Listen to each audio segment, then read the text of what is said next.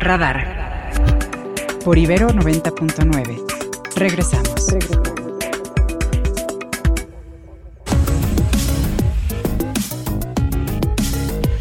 Y noto a Ernesto un poco triste, un poco cabizbajo esta semana. Como que las mañanas no te veo igual, Ernesto. No, pues no es lo mismo. Sin él no es lo mismo. los moléculas abandonan ese cuerpo. Hoy todavía sí, ¿verdad? No, ya, chasistas, imagínate los moléculas. No, no, no, no, debe encontrar sentido para levantarse cada mañana. Oye, es que el presidente anda en el norte del país, ¿verdad? Anda de gira desde la semana pasada y bueno, después de que ayer estuvo celebrando su cumpleaños en Sonora, hoy está en Culiacán. Ahí por la diferencia de horarios, pues a punto está de empezar ya la conferencia matutina, ya lleva 10 minutos de retraso. Vamos a ver qué es lo que habla hoy. Eh, seguramente, bueno, se abordarán los temas pues que se vieron ayer y que tuvieron resonancia, como es el caso del Poder Judicial, las críticas que volvió a tener el presidente, y también el caso de la muerte del magistrado Oye, allá en Aguascalientes. el presidente endureciendo el tono, ¿no? Escuchamos este audio de ayer de farsantes, dijo, Contra en el contexto Carla de Carla Quintana, Cuando él mismo fue quien la propuso para, la, para el cargo, ¿no? Entonces bueno, dice que van a presentar este informe porque dice que no son los números de desaparecidos que hay. Entonces hay que ver qué es lo que... Y, el presidente muy contento ayer con lo de Ebrard. Con lo de Marcelo y también con la celebración de su cumpleaños allá en la comunidad yaqui, que él quiso que se celebrara allí.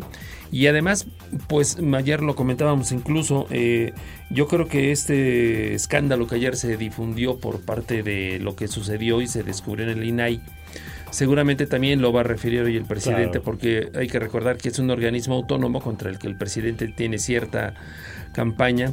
Y bueno, tanto Oscar Guerra Ford como el otro secretario técnico pues fueron en su momento consejeros. Claro. Oye, eh, eh, comisionados, comisionados.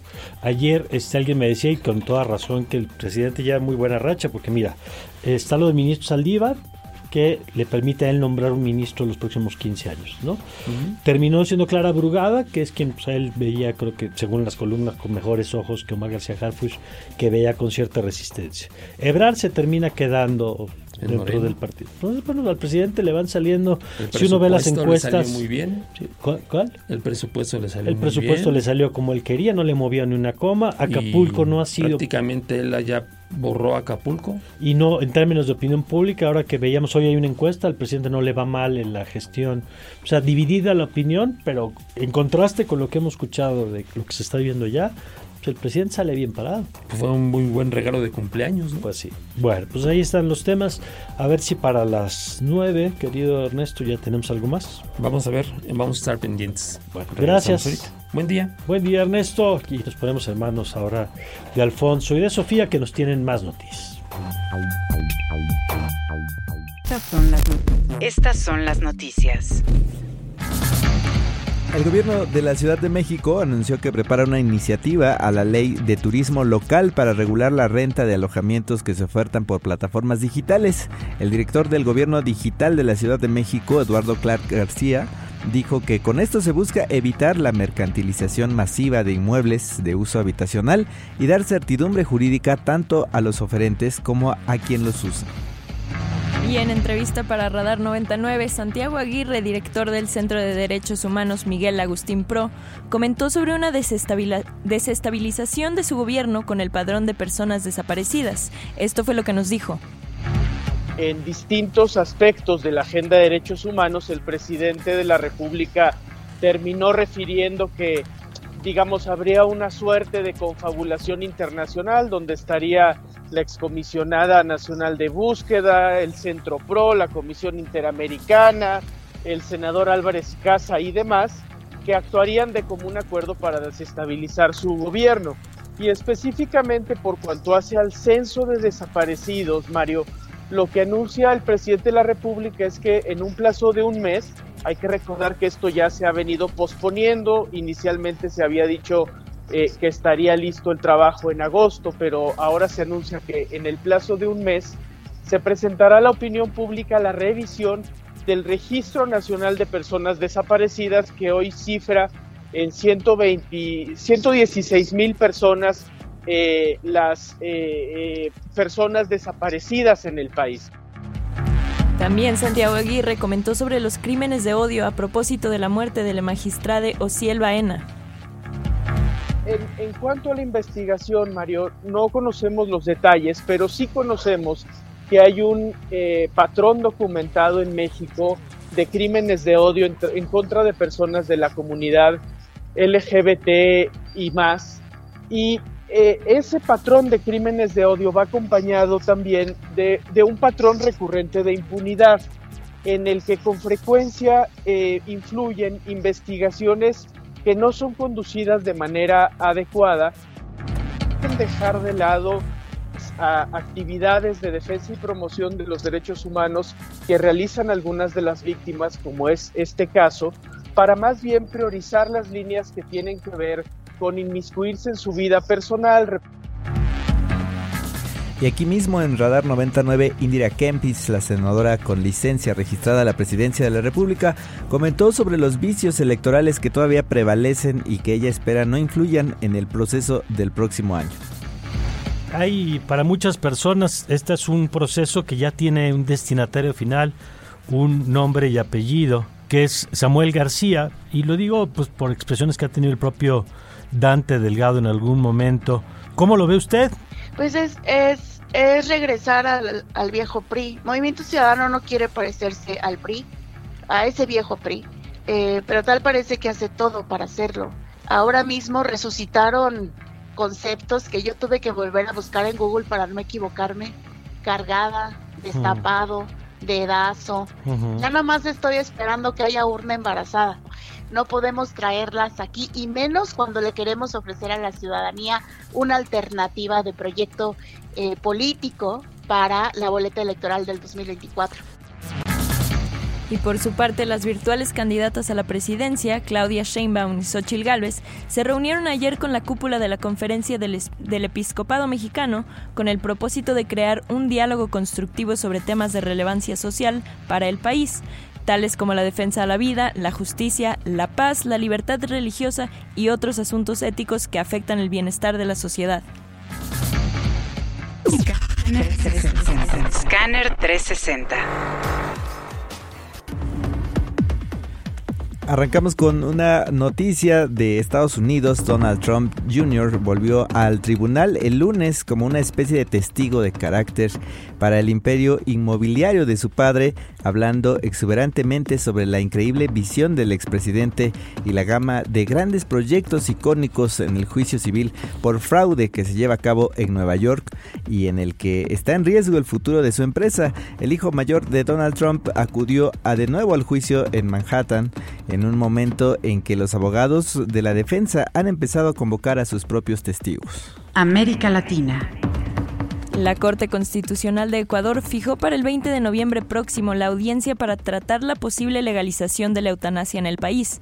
Esto en respuesta al pedido de la ecuatoriana Paola Roldán, quien padece la enfermedad de esclerosis lateral amiotrófica. Al respecto, tenemos este reporte de Radio Francia Internacional. Hace tres años, Paola Roldán recibió el diagnóstico de esclerosis lateral amiotrófica, ELA. La enfermedad ha paralizado su cuerpo y le obliga a usar un respirador mecánico. Esta mujer de 42 años se ha convertido en un referente en Ecuador a luchar jurídicamente para que la eutanasia sea legal en su país. Sé que quizás esta corte no lo acepte, pero eventualmente esto llegará, porque es el derecho humano más básico que existe. La eutanasia es considerada un delito en Ecuador, por lo que Paola Roldán demandó ante la Corte Institucional la inconstitucionalidad del artículo 144 del Código Orgánico Integral Penal, que establece que la persona que mate a otra será sancionada con pena privativa de libertad de 10 a 13 años. Para uno de los abogados de Roldán, Farid Simón, el caso de su clienta reabría un debate público que estaba aparcado en Ecuador. Las condiciones del caso Paola son unas condiciones especialmente dolorosas. Paola es una mujer muy inteligente, 42 años, joven, tiene un hijo pequeño, está enamorada profundamente su esposo, tiene una inteligencia, una lucidez, una claridad para reflexionar y presentar sus temas. Y lo que dice finalmente es, yo quiero poder decidir No necesariamente que voy a hacerlo, pero quiero poder tomar la decisión porque sé que voy a morir y esa muerte puede ser muy dolorosa. Y el debate público que se ha abierto ha dejado claro que el país mayoritariamente tiene una posición favorable a la posibilidad de que las personas decidan el bien morir, morir dignamente. La eutanasia directa está prohibida en la totalidad de los países de América Latina, a excepción de Colombia, donde la eutanasia fue despenalizada en 1997 para convertirse en ley en 2015.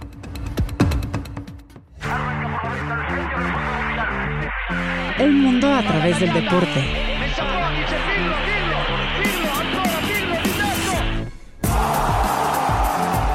Crack 90.9. Ahora sí llegó el momento de irnos largos y tendidos con todos los detalles de lo que ocurre en el mundo deportivo con el crack de Ibero 90.9. Omar García, Omar, te saludo nuevamente. Hola querido Alfonso, querido Mario, querida Sofía y por supuesto quienes siguen con nosotros en esta mañana de Radar. Muy buenos días, pues hoy regresa finalmente la Champions League femenina. Hoy el Fútbol Club Barcelona pondrá en juego su corona. Hoy tendrá su primer partido ante el Sporting eh, de Lisboa y Benfica, este binomio de dos de las instituciones más grandes que tiene el fútbol lusitano. También el Bayern de München en uno de los partidos más atractivos estará chocando frente a la Roma. También el Real Madrid estará haciendo lo propio ante el Chelsea el día de mañana. Pero bueno, pues ya regresó la Champions League eh, femenina. Por otro lado, ayer sorpresa en el cierre de la semana 10 de la NFL, los Broncos de Denver sacaron una... Eh, cortó ahí el enlace, querido Omar. Vamos a restablecer eh, la señal para que nos cuente eh, la información deportiva. Yo le recuerdo que mientras, en lo que hacemos aquí, el enlace de nuevo, usted puede comunicarse con nosotros a través del 55 529 25 99 y vamos a platicar ahorita eh, después de Omar va a estar Sara Pantoja de proceso con el tema de lo que viene para las la disputa por la Ciudad de México y vamos a platicar después con Ernesto Núñez y José Antonio Crespo en torno a los dos protagonistas de los últimos días. Ayer Marcelo Ebrard con el anuncio no anuncio, ¿no? o el anuncio anticlimático, digamos, de que se queda, ya que habían vencido todos los plazos para cualquier otra opción, y la inscripción de Samuel García, quien pues ya hay por cierto una crítica importante al uso de su hija, de, eh, que pues, que aparece su imagen en toda su propaganda y que pues, hay una discusión por ser menor de edad y por el uso de la imagen de los menores de edad o de los niñas niñas en, en la propaganda política, ¿no? Por más que sea su hija, este, pues no sé si ella ahora sí que ella evidentemente pues no puede autorizar andar en la campaña en la imagen. Pero bueno, ya volvimos con Omar, ahora sí te escuchamos.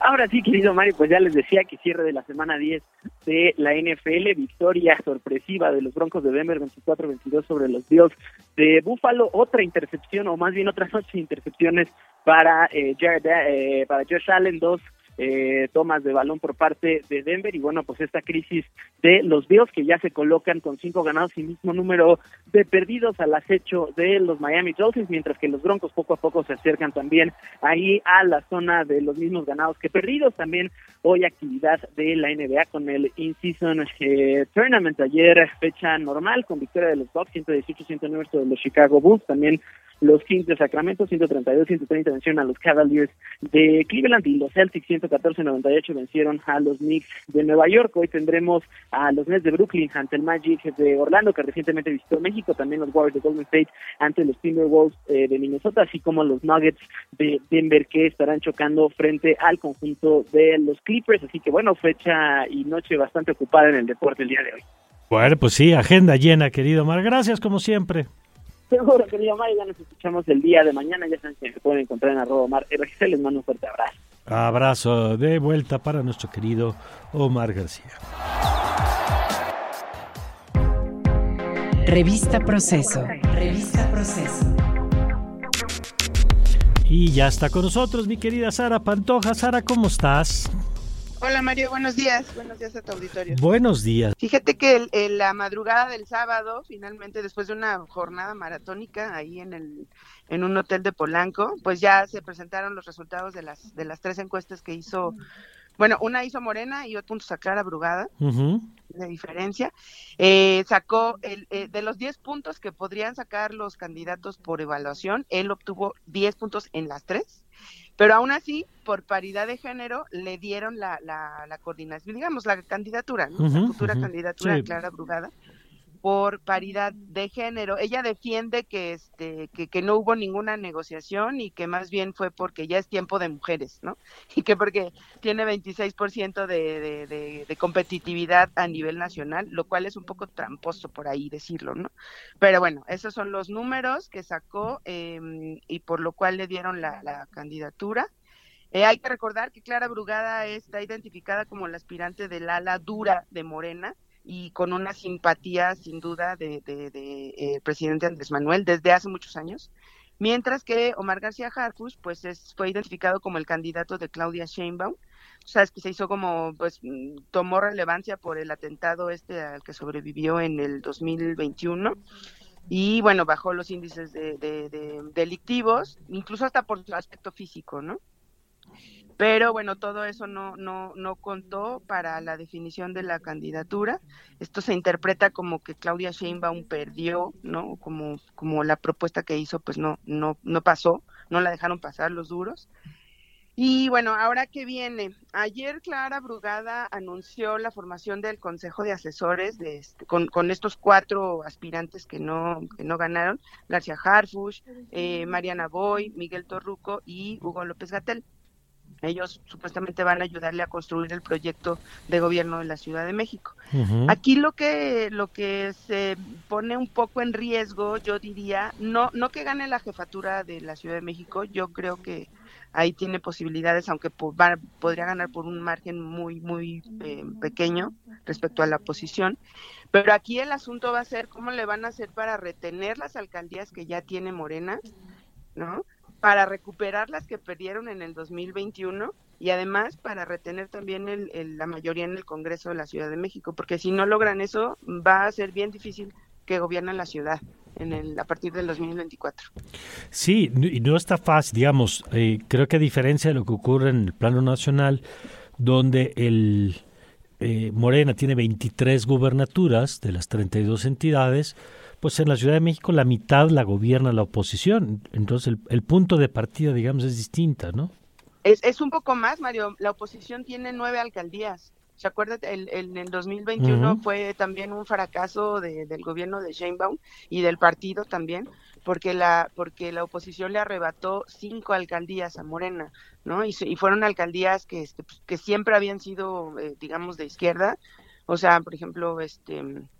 Eh, eh, Magdalena Contreras, eh, Álvaro Obregón, ¿no? Azcapotzalco, Coyoacán incluso, ¿no? Son, son, son alcaldías que además eh, están, tienen como una característica especial porque pues en ellas hay como mucha clase media, uh -huh. ¿no? Digamos, uh -huh. y incluso clase alta, ¿no? Tienen colonias, por ejemplo, Miguel Hidalgo, tienen colonias, este, pues de muy alto nivel económico, que ahora es, son las que dicen así de, pues, híjole, ¿cómo, ¿cómo le va a hacer Clara Brugada para llegar y para, para convencer a, a los residentes de estas colonias para que voten por ella, ¿no?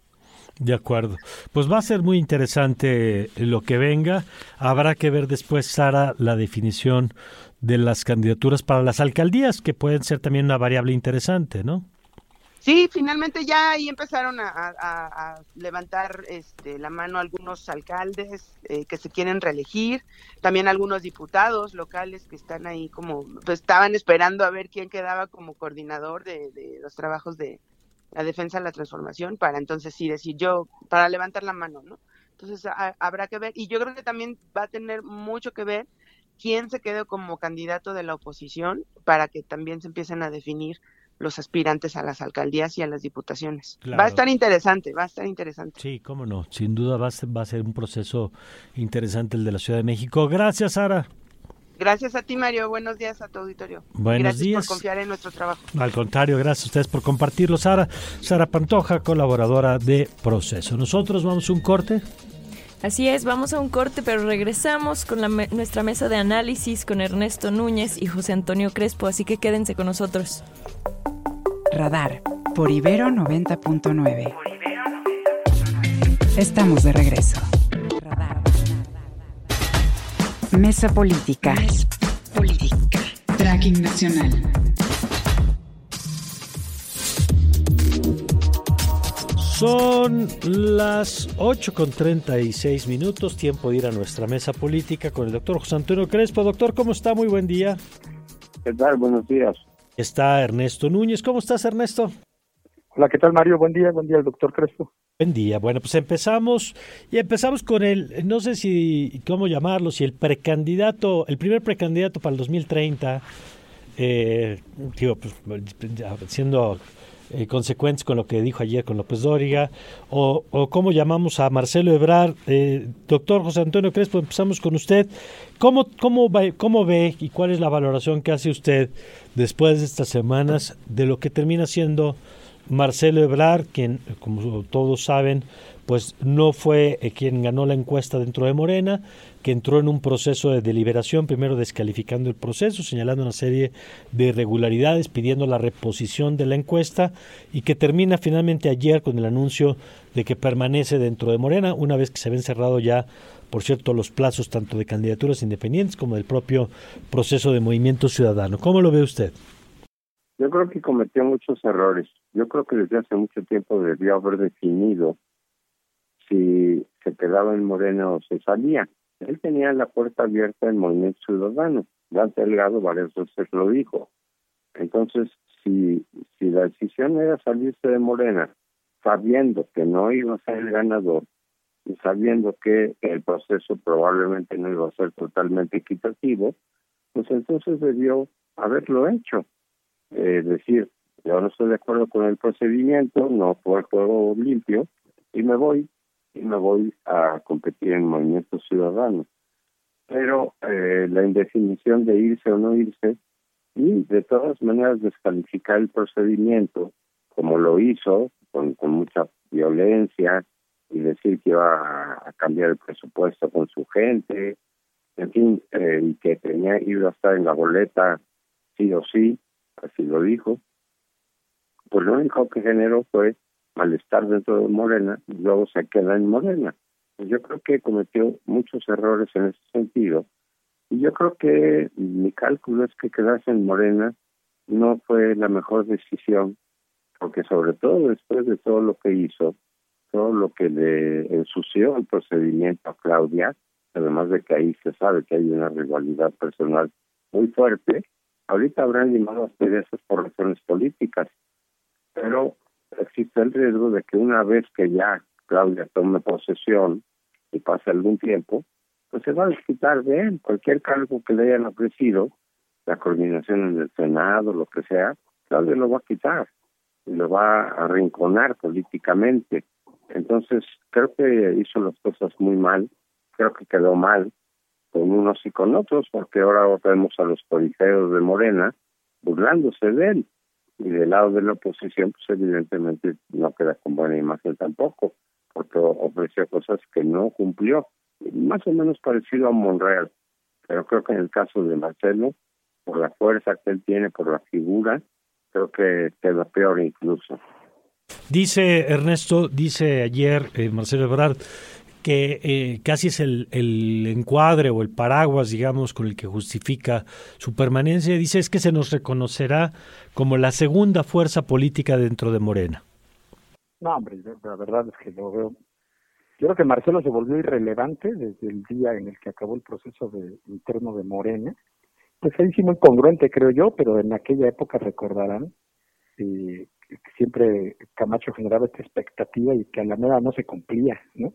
Eh, se tardó mucho en romper también, luego, luego hizo su partido y cuando hizo su partido de centro democrático, pues en realidad ya no tenía la fuerza y terminó declinando él por Fox y Marcelo por López Obrador en las elecciones del 2000. Después de un sexenio haciendo la camachiña, ¿no? De amagar con me voy, no me voy, rompo con Cedillo, pero no, rompo con Salinas, pero no, en fin. Igual así me recordó mucho a Marcelo Ebrard estos dos meses. Creo que se le agotó el tiempo de convertirse en un factor realmente importante de peso, eh, con un rompimiento que realmente provocara una decisión dentro de Morena, nos demuestra que tiene muy poca fuerza, más allá de Selene Ávila y Emanuel Reyes en el Cámara de Diputados, Malú Mitchell y una que otra persona. Si Marcelo se hubiera ido de Morena eh, ayer, se hubiera llevado ya muy poco, porque perdió su capital político en dos meses, porque Claudia Sheinbaum el bastón de mando no es más bastón de mando, son candidaturas, es mucha posibilidad de... Lo que hizo Claudia Sheinbaum en estos dos meses, es en esta gira que le llamaron de la unidad, pues fue ir precisamente a jalarse a toda esa gente. Entonces yo creo que Marcelo no tenía ya... Eso de que hay segunda fuerza en Morena, la verdad solamente él se lo cree. Me parece que él, si se hubiera ido, se hubiera ido prácticamente solo, con dos o tres personas que ya mencioné. Y que, eh, como dice el doctor Crespo, pues también se volvió irrelevante, incluso hasta para MC. Las encuestas del financiero y de Encol de, hace un par de semanas, te decían, la, del financiero creo que decía que eh, en un careo frente a Xochitl Galvez y a, Claudia Sheinbaum, Marcelo Ebrard tenía el 9% y Samuel García el 8%. Y en la del país decía que eh, Marcelo tenía el 16% y Samuel el 15%. Es decir, a, MC le daba casi lo mismo ahorita Exactamente, ir con Samuel o ir con Marcelo, con todo el riesgo que implicaba para MC postular a Marcelo, en términos de, una división importante, ahí sí, para Dante Delgado implicaba, pudo haber implicado perder uno de los dos estados que tiene. Entonces me parece que eso muestra que Marcelo pues perdió esa relevancia. Ahora, yo francamente creo que Marcelo le midió y con mucho pragmatismo dijo, prefiero quedarme en Morena, aunque me hagan el feo.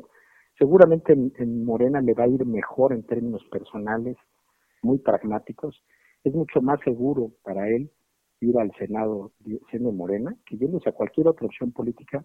Me parece que en el frente ya tampoco lo hubieran aceptado. O sea, él hubiera sido una viabilidad de candidatura presidencial si, tuviera, si se hubiera animado a romper desde agosto, desde julio, cuando ya se veía muy claramente que la decisión del presidente era que Claudia Sheinbaum fuera la candidata. No lo hizo, estiró la liga, perdió tiempo y me parece que terminó agotando el capital político que había acumulado en el sexenio. De acuerdo. Ahora vamos al otro. Es uno de los personajes. Yo coincido con lo que han señalado sobre pues la manera en que va perdiendo el capital eh, Marcelo Ebrard a lo largo de estos meses. Muy interesante lo que dices Ernesto sobre la, la operación eh, y lo que dice el doctor Crespo sobre el lugar real que va pueda terminar jugando eh, Marcelo Ebrard en las siguientes semanas. Pero el otro protagonista pues es Samuel García, del que ya hablaba ahorita un poquito Ernesto. Y ahí, doctor José Antonio Crespo, ¿cómo lo ve? ¿Qué rol cree que pueda jugar en el proceso. Hace rato platicamos con la senadora Indira Kempis, que ella dice pues que, que la va a competir internamente, pero le decíamos que veíamos un poco los datos, los dados cargados dentro de MC. ¿Cómo lo ve y qué rol y a quién le funciona, digamos, la candidatura de, de Samuel García si es que se concreta? Sí, yo creo que se concreta. Eh, yo pienso que Dante Delgado siempre mantuvo la idea de que le convenía más eh, que fuera Marcelo. Por eso dejó por abierta la puerta y siempre la dejaba siempre decía, sí, aquí Marcelo si decide venirse, puede competir. El mismo día de la inscripción el domingo, todavía Dante dijo, pues si quieres venir Marcelo, aquí lo estamos esperando. Y yo sí creo que había muchas señales, y de hecho en corto lo decía Dante, él prefería a Marcelo como candidato porque calculaba que podía jalar más votos que Jorge Samuel o cualquier otro candidato del movimiento ciudadano. Pero el caso es que Marcelo decidió siempre no ir y quedarse en Morena, como ya lo dijimos. Samuel, yo no sé cuántos votos vaya a tener, pero eh, es claro que él no va en ningún momento a considerar ni Dante el, el eventualmente sumarse al frente. Entonces yo creo que le va a quitar votos al frente, a lo mejor votos suficientes como para que sea determinante el resultado. Por ejemplo, pues hay encuestas que le ponen 6, 7%, otras le ponen más. No sé cuántos votos vaya a sacar. A lo mejor también se impone el voto útil y entonces saca menos. No sabemos bien a bien cuánto va a sacar. Pero lo que sí va a quedar muy claro, y en ese sentido creo que está cometiendo un error bastante delgado, es va a quedar como el nuevo Partido Verde. ¿sí? Como dicen por ahí, el naranja es el nuevo verde. ¿Por qué? Porque claramente tiene el apoyo de López Obrador, que lo ha expresado, casi casi como, como se ha dicho, es el candidato de López Obrador por el lado de la Morena para quitarle votos a la oposición y facilitar el triunfo de Morena. Eh, yo creo que va a quedar estigmatizado, ni va a superar como ellos piensan o dicen, que va a superar a Xochitl para ser segunda fuerza e incluso eventualmente ganarle a Morena Digo, eso es una fantasía. Pero lo que sí va a quedar muy claro para mucha gente, para su electorado natural que está en la oposición, es que va a ser un partido esquirol y así va a quedar estigmatizado durante mucho tiempo. Es justo lo contrario de lo que están buscando. Ellos dicen, queremos que Morena sea, digo, que Movimiento Ciudadano sea un partido creíble, distinto al PRI y al PRD, y por supuesto a Morena, este fresco. Yo creo que va a quedar como el nuevo Partido Verde. Así lo van a ver. Eh, Ernesto, ¿tú cómo ves a Samuel García y a Movimiento Ciudadano en el momento en el que están? A ver, Dante Delgado tomó una decisión estratégica desde agosto y la anunció. Y presentó una serie de encuestas, en fin, ellos llegaron a una decisión, pues que digo, podrá no gustarle a algunos, pero es la decisión que tienen que tomar ellos, o sea, que ellos tomaron, que es no sumarse a la oposición de Xochitl Galvez, porque no la ven viable. Creo que eso es válido, o sea, yo no les llamaría esquiroles por eso, o sea, tener que, o sea, ahora resulta que si no estás en contra de López Obrador eres un esquirol, me parece que no, no es, pues es la decisión que ellos tomaron, soberana de no sumarse al frente opositor. Ellos dicen que porque el PRI y el PAN son partidos impresentables, a mí me parece que es un argumento suficientemente válido para no sumarse a la, al proyecto Xochitl Galvez. Eh, habrá que ver cómo les va. Pues ellos apuestan a crecer, me parece que no están apostando a ganar la presidencia, sino a crecer como una tercera vía entre Morena y el, y el PRIAN, PRI, PAN, PRD o como se le llama al frente. Ellos apuestan a colarse ahí en medio. Eh, quién sabe cómo les vaya, la verdad. No, no, no, no sé. Seguramente con Marcelo Ebrard les pudo haber ido de una manera distinta a como les va a ir con Samuel García pero yo creo que Samuel García sí le veo muy difícil, muchas, muy pocas posibilidades de ganar la presidencia, pero, eh, pero creo que sí puede crecer en un sector del electorado joven, llevarse algún alguna parte de ese voto muy de redes sociales. Creo que a veces nosotros estamos leyendo la política desde nuestros referentes por la edad que ya tenemos y tal, pero yo sí veo a mucha gente joven que se va a identificar con esas cosas que hacen en TikTok, que a lo mejor no están buscando un discurso político súper profundo de, definiciones ideológicas muy del siglo XX, sino que se van a poder sentir atractivos por esta pareja muy extraña de Mariana y Samuel, haciendo un tipo de política que a lo mejor a nosotros no nos puede no gustarnos, ¿no? Por, pues porque somos demasiado círculo rojo, porque estamos haciendo análisis muy sofisticados de la política, pero que en una de esas, esa chabacanería, esa frivolidad, esa política insustancial, lamentablemente, no digo que esté bien, pero lamentablemente puede llegar a ser atractiva para un sector importante. Eso te va a dar para ganar la presidencia, puede ser que no, pero la, pero tal parece que lo que quiere Dante Delgado y la dirigencia de MC no es ganar la presidencia, sino crecer y colocarse como una opción política como una tercera opción política en esto que ya se está viendo como una elección muy polarizada, donde nuevamente el referente será López Obrador. Continuar con ese proyecto de López Obrador o ir en contra de ese proyecto, que es básicamente lo que estará en juego en la boleta en 2024. Ya, pues, pues vamos a ver cómo se van desarrollando las cosas en estos dos eh, actores que hoy están en la conversación. Ernesto, muchas gracias. Ernesto. Muchas gracias, este Mario, que esté muy bien. Gracias, doctor José Antonio. Gracias, como siempre. Hasta luego, que les vaya bien. Muchas gracias, gracias a los dos. Y bueno, pues ahí están, con perspectivas distintas también, que es parte de lo que se trata, de el rol que puede jugar Movimiento Ciudadano. Los, los músicos, como ya escuchó usted, tienen prisa por entrar, porque parece que, este, pero ahorita aguanten los tantitos muchachos, ahorita se arrancan.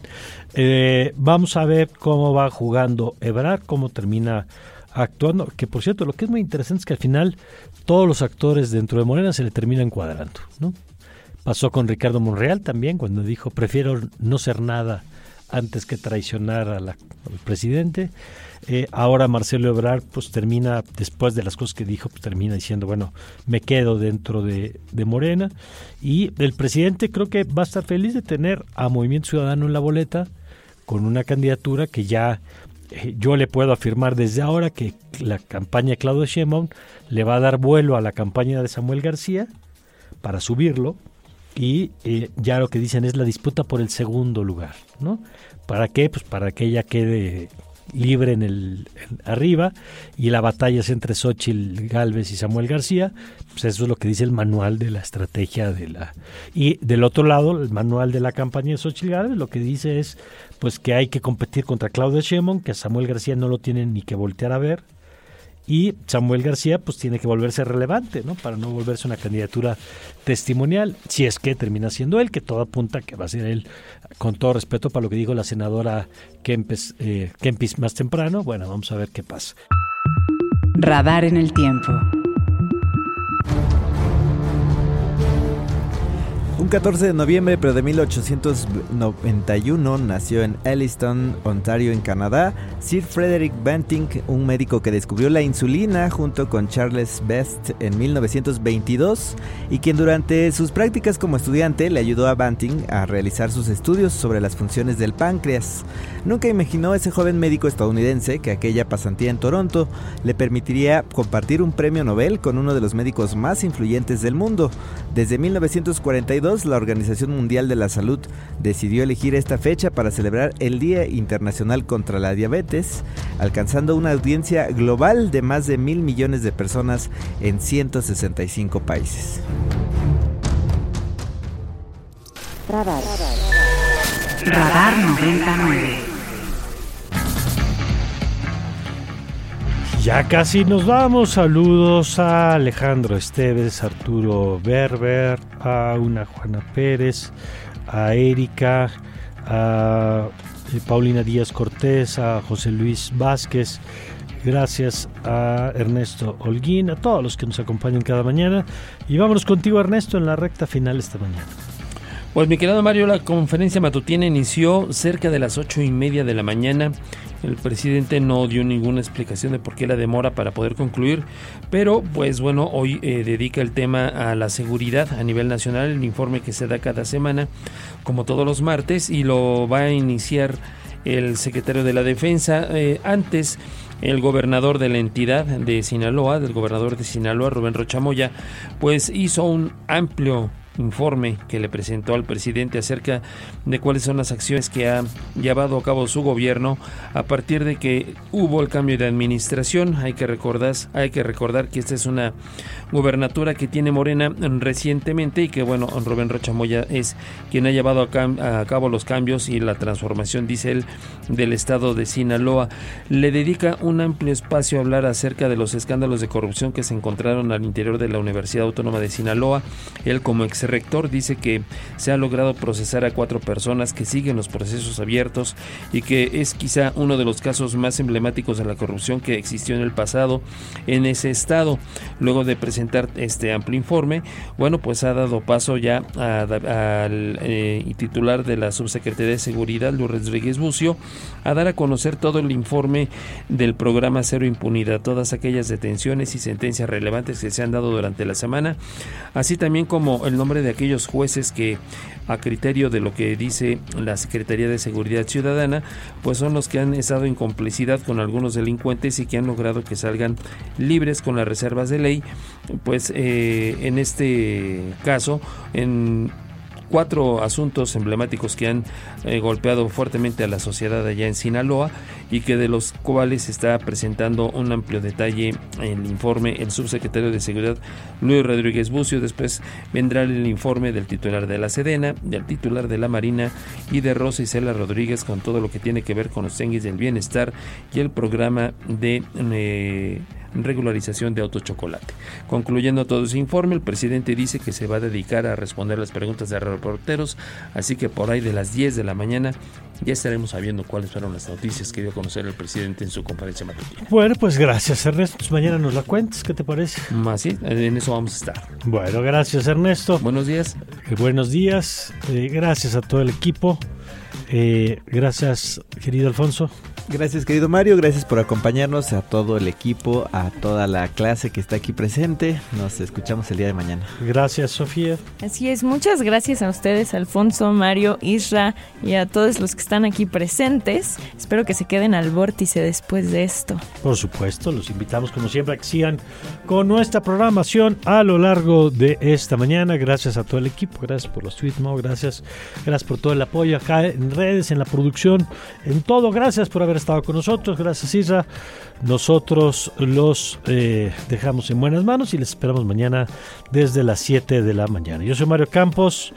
Yo soy Mario Campos y le deseo, como siempre, que tenga usted un magnífico, pero un magnífico día.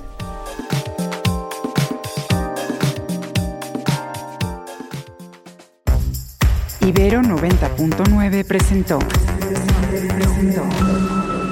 Los acontecimientos del día y las voces más actualizadas.